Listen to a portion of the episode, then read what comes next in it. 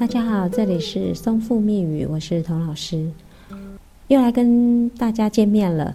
今天要谈一个比较不轻松的话题。其实我是一个蛮严谨的人，了解我的人都知道，我一直很喜欢讲理论。事实上呢，不是我很爱讲理论，是因为我觉得可以把这些生活上的东西变成了一种规律，然后来呃督促自己，也督促大家。我觉得性功能上面啊，或者是性功能障碍部的部分，应该是都能够被解决的。所以呢，我们这次是跟大家分享，真正的性爱高手都具备什么样的能力。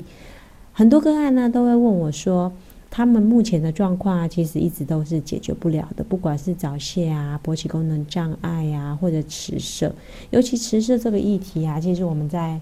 呃，很多集上面都已经有讲过了。其实目前迟射是最难解的问题，它不是药物能够解决，也不是手术能解决。那目前迟射的原因有很多，但是在松富啊，其实很多个案来这边了解他真正的问题之后，迟射是可以被解决的。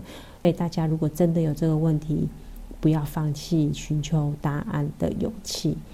那接下来我是很想跟大家分享，就是说这些问题其实不是没有方法，是你找错了方法。很多人苦苦的在锻炼，尤其啊，他会上我们的 YouTube，然后上面看着我们怎么锻炼然后一步一步练，练完之后就说，其实效果也不是很好。说实在的啊，你有看过姚明打篮球吗？但是不管你看了几百万次，如果你没有跟着下去打，没有一个好的教练教你，你怎么学都是学不会的。因为性爱的部分呢，它不是只有功能上的问题，它还有个人有关于大脑上的锻炼，还有两性关系之间的问题，当然也包括一些技巧，还有一些满意的程度。所以呢，并不是我们说我们偷偷把一些 people 留下来，而是如果要真的教你，真的是。为什么要一对一的教学？是因为我们真的是想要看见你真正的问题。所以呢，我还是想要回到主题上。每个人都有自认为的困难，当然童老师也不例外。每个人呢，对于困难的解决方式，其实是我们看待他的方式。我们觉得他是他的高度取决于我们能够解决的能力。所以呢，这个高度呢，就是我们所谓的跳脱思维。如果我们的思维一直停留在一个层次，没有办法跳脱到上上一个层次呢，我们就会用原来的方法去看问题。那这样子的话，我们就一直在这样子的一个同温层去，反而看不到真正的问题。所以最重要的方法，其实就是我们刚刚说的跳脱思维，要用更高层次的思维去解决低层次的思维。这个部分呢，其实比努力更为重要。努力呢，只是觉得。只是你觉得是认真的，但如果方法错啦，其实你怎么做都永远达不到你要的那个目标。在性治疗里面啊，其实有一个很重要的因素来自于操作焦虑。什么叫做操作焦虑？就是你越想怎么样，它就越不能怎么样。也就是说，你越想要让它硬，它就硬不起来；越想要让它迟延迟一点射精，它就越快射。而破局的方法呢，不是用以前的方法。继续一直埋头苦干，而是要改变我们的模式。所以呢，我们以下有几种建议啦。第一个就是说，你要有计划的去实践每一个小细节啊，你都可以把它拆成更小的细节。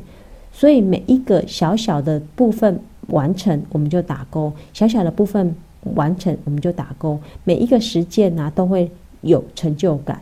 不要因为小小的进步而气馁，不要想哇那个目标这么大这么远大，你目前只做了一点点。但是如果你的方向对了，即使是一点点都是进步。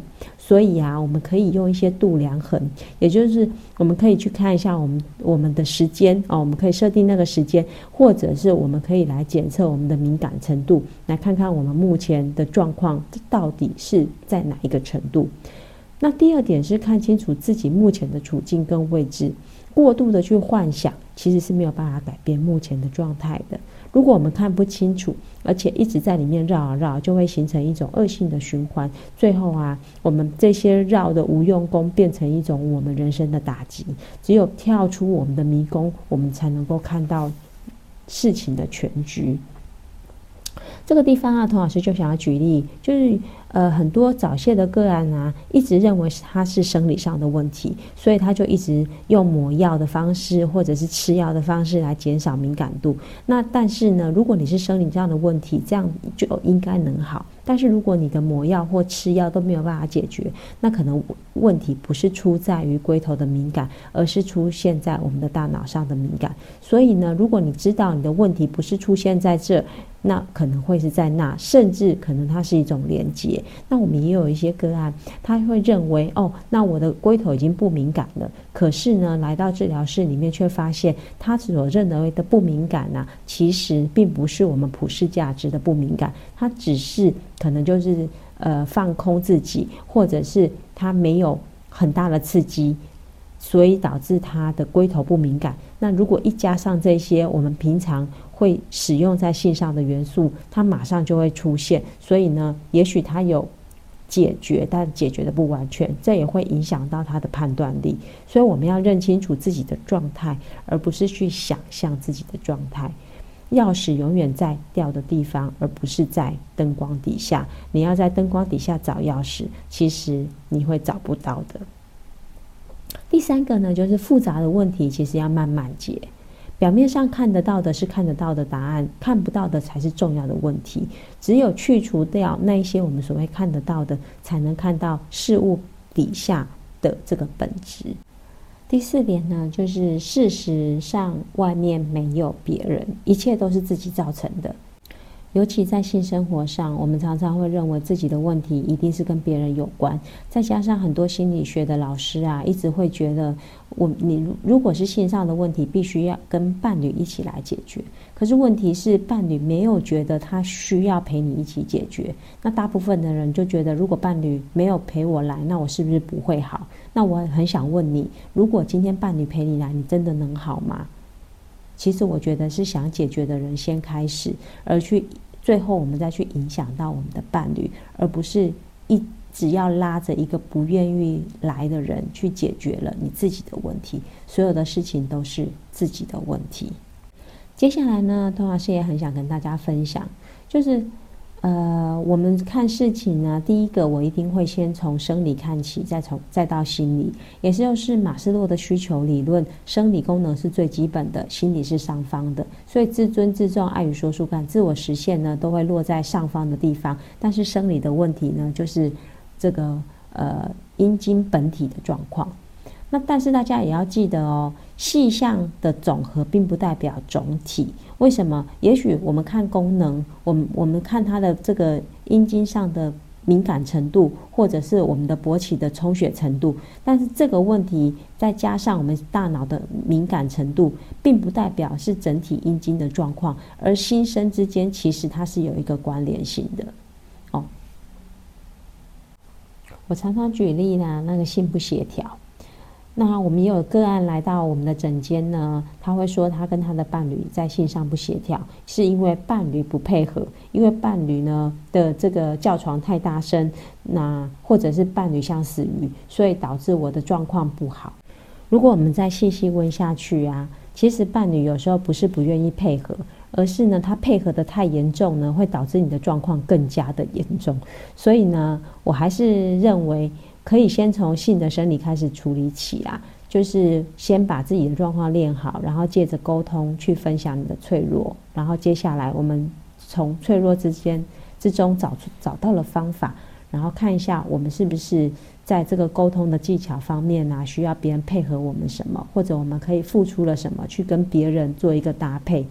如果这样完成了，我们才开始去完成我们的性爱技巧跟我们的性爱知识。所以改变别人啊，其实不容易；改变自己比较简单。所以呢，我们把这个能力放在自己身上，也不要去怪别人。怪别人啊，其实是把你自己的责任推到别人身上，别人会非常不爽的。接下来我们来谈的是打破困境最好的方法，其实就是推倒重来。为什么童老师会这么说呢？因为我们很多个案来到我的诊间，不管我们怎么劝他重新练习的方法，他还是依然故我用他原来的方法。如果你原来的方法可以做得到，你就不用来了啊！所以，我们还是要把我们的成见放下来，勇敢的去面对我们自己的问题，我们才能够真正的去解决。勇敢的去接受自己目前的状况，重新去思考，才是解决问题的开始。努力只能感动自己，努力不一定会有效果。只要是方向对了呢，即使只是一点点，都是往成功的路上在迈进。训练的方式是一步一步的啦，没有一下子就好的。从基本的方法开始练习起，生理的锻炼是所有的根本。那些在龟头上的敏感或不敏感，都是需要慢慢的去体会的。你要去慢慢感受到我的阴茎到底是哪一个点去敏感，好好的在这个地方加强。太过我们就减少，太少我们就增加，直到我们克服为止。至于那些改变不了的，例如很多个案来的时候，发现它是包茎。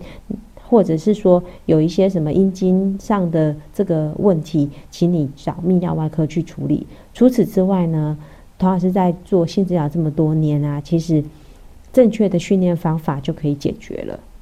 最后呢，跟大家谈的是尽量把目标做减法。为什么呢？因为我们有太多的想法，一直增加了我们的这个困难度，所以到最后你一事无成。所以呢，我们要把目标呢。设定在重要的地方，即使它很困难，我们还是要先做。用策略去细分每一个阶段，知道自己的弱点呢，去克服我们的弱点，认清自己的优势，找出适合自己的方法。不要在问题里面去推卸责任，找别人的麻烦，不拖延时间。即使我们下班很累，也要把握每个可以练习的当下。最后呢，就是来做一个总结吧。其实啊，童老师认为性就是人生，也就是你的性是怎么样过的。